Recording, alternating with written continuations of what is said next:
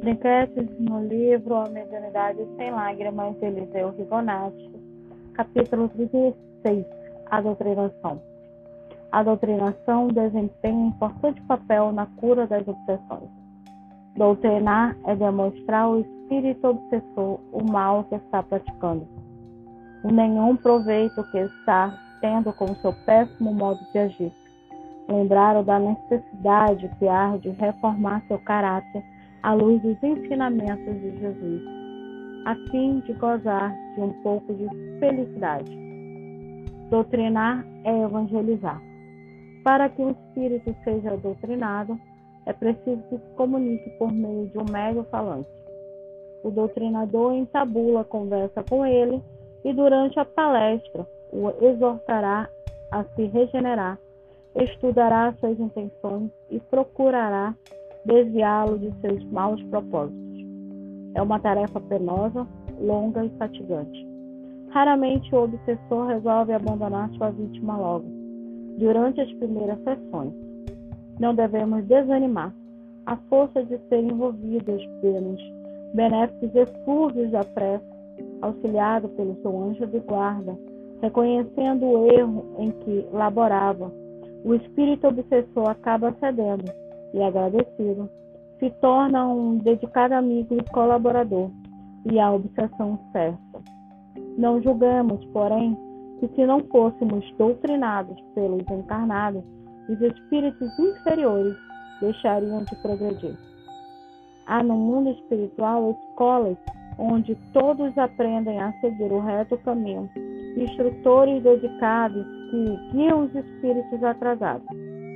Se o Senhor permite que haja comunicação de espíritos, é para que se sirvam de lições aos encarnados, a fim de que aprendam a evitar os erros que lhe acarretarão as funestas consequências observadas nos espíritos sofredores.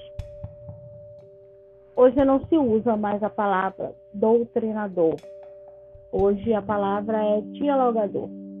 É uma conversa, né? Porque o termo doutrinação era utilizada para se colocar a sua fé, a sua religião naquele momento, impondo a mudança ao outro. Aí, o diálogo hoje como dialogador é fazer com que o outro, que é o espírito, compreenda e enxergue que a mudança está nele. E o médium falante a qual o autor aqui nos fala é chamado hoje o médium psicofônico. Então se faz necessário ter uma mesa mediúnica onde tem o médium psicofônico e os dialogadores para receber esses irmãos. E bem interessante aqui ele colocar essa frase: não julguemos, porém, que se não fôssemos doutrinados pelos encarnados, os espíritos inferiores deixariam de progredir. Então, não podemos julgar que, se não tem mediúnica, os espíritos que nos rodeiam não estão recebendo auxílio. Isso não existe. Todos nós recebemos auxílio, tanto aqui como no plano espiritual através do conhecimento, você sabe que lá tem estudos, tem trabalho, eles vivem uma vida normal, os espíritos desencarnados. Então temos que ter consciência disso, que a mediúnica é para aqueles que estão trabalhando ali.